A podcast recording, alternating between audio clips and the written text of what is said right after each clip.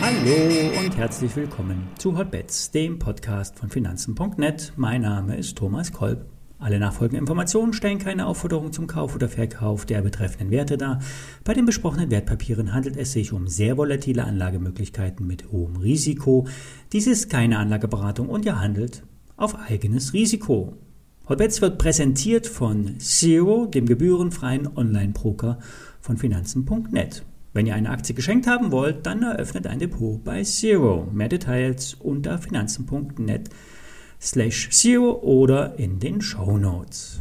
Zum Start ein paar Sätze zum Gesamtmarkt. Seit die Marke bei 14.800 DAX-Punkten gehalten hat, geht es Schritt für Schritt nach oben. Der Grund könnten Eindeckungsgeschäfte sein. Das äh, Gesamtsentiment war und ist negativ. Viele waren short, haben mit dem Bruch der wichtigen Unterstützung gerechnet und nun kommt es anders als gedacht. Eine kleine Kaufpanik setzt ein. Ein sogenannter Short Squeeze könnte noch bis Freitagmittag anhalten. Dann gibt es einen kleinen Verfall und alle Shorties müssen sich bis dahin eindecken. Denn aussitzen geht an der Eurex nun mal nicht. Noch gibt es auf Stundenbasis tiefere Hochs, ein Argument für die Bären. Auch die Umsätze sind eher gering. Erholungen mit niedrigen Umsätzen sind eher wackelig. Doch es bleibt kritisch. Bleibt vorsichtig mit Shorts. Märkte können manchmal länger steigen, als ihr es euch leisten könnt. Wir hatten die Aktie von Medios schon einmal hier als Höreraktie bei Hotbets im Programm und nun hat Michael Schröder vom Aktionär, wie damals schon angekündigt, die Medios ins Depot aufgenommen. Analysten sehen sogar eine 100% Chance bei dem Wert. Wenn wir uns zum Start die Kursentwicklung anschauen, gibt es derzeit keine bullischen Signale. Medios ist von 40 auf 30 Euro gefallen und hat erst bei rund 25 Euro eine Unterstützung. Doch die Empfehlung vom Aktionär, die könnte manchmal für ein Wunder sorgen. Medios ist ein Spezialpharmaunternehmen. Hier geht es im Kern um Therapien, die auf den Patienten individuell angepasst werden. Hier geht es äh, vereinfacht gesagt um einen Medikamentencocktail, der nach Patientenwunsch angerührt wird. Was lustig klingt, ist meist ein ernstes Thema. Wer eine individuelle Therapie benötigt, hat meist eine Immuntherapie als Heilungsansatz gewählt, was per se kein Spaß ist. Medios ist äh, das Verbindungsglied zwischen den Pharmafirmen und den Spezialapotheken. Die Apotheken sind meist in der Nähe großer Ballungszentren, gut über die Autobahn erreichbar und liefern nur auf Bestellung. Meist handelt es sich um Infusionen, die termingerecht und auf Anweisung der Fachärzte patientenspezifisch verordnet werden. In der Wissenschaft wird ja schon seit längerer Zeit erkannt, dass das Immunsystem individuell reagiert und der beste Partner für die Krankheitsabwehr ist. Bisher wurde eher das Immunsystem platt gemacht Heute soll es auf die Krankheit geschult werden. Daher kommt ja auch der mRNA-Ansatz von BioNTech. So wird ja auch gegen das äh, Coronavirus vorgegangen. Nicht die DNA, wie lange gehofft, sondern die mRNA scheint die Lösung zu sein. Seitdem für die mRNA ein Trägersystem gefunden wurde, kann der Wirkstoff schnell in die Immunzelle transportiert werden und dort seine Arbeit verrichten. Medios ist ein Unternehmen, was nichts mit Forschung oder Medikamentenentwicklung zu tun hat, eher ein Dienstleister, der in der Kette seine Arbeit macht und sich Marge rausschneidet. Mit der Übernahme der Newco Pharma-Gruppe wird der Umsatz auf 1,5 Milliarden Euro ansteigen. Doch die Marge ist mit angestrebten 3% eher klein.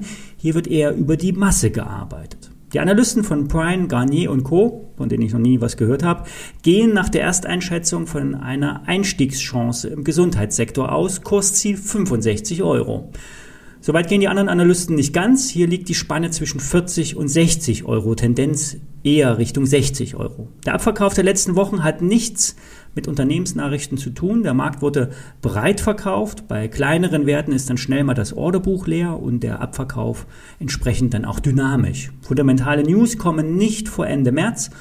Kurzfristig sollen hier 20 Prozent in der Aktie möglich sein, langfristig 100%, Prozent, wenn die Märkte als Ganzes mitspielen. Zum Schluss noch ein Blick auf ein Spezialchemieunternehmen. Es geht um den Raffineriebetreiber H&R. H&R steht für Hansen und Rosenthal und ist spezialisiert in der Entwicklung und Herstellung von chemisch-pharmazeutischen Spezialprodukten auf Rohölbasis. Aber auch im Bereich der Nachhaltigkeit gibt es Entwicklungen. So wurde ein Joint Venture in Norwegen gegründet. Hier sollen synthetische Kraftstoffe hergestellt werden. Bis 2024 soll bei Oslo eine Power-to-Liquid-Produktionsanlage in Betrieb gehen grünem Wasserstoff aus äh, Wind- und Wasserkraft gewonnen. Hier können in der ersten Phase in einer Demonstrationsanlage 8000 Tonnen Kraftstoffe und Wachse pro Jahr hergestellt werden. In zehn Jahren können es dann pro Jahr möglicherweise 800.000 Tonnen an erneuerbaren Synthesekraftstoffen ähm, produziert werden. Die HNR-Gruppe hat auf allen Kontinenten der Welt über Schwesterunternehmen ein Netzwerk an Raffinerien und Spezialproduktionsanlagen. Mehrheitlich gehört die Firma der Familie Hansen.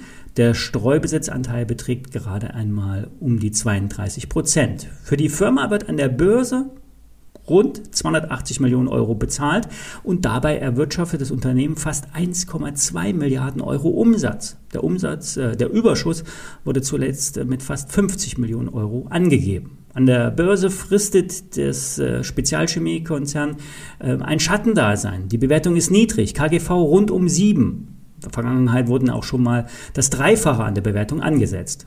Unklar ist derzeit der Ausblick. Wahrscheinlich wird es auch erst Ende März eine konkrete Guidance für 2022 geben. Für Börsengeflüster ist der Wert ein Hingucker, ein Wert, den ihr auf die Watchlist oder ins Depot legen sollt.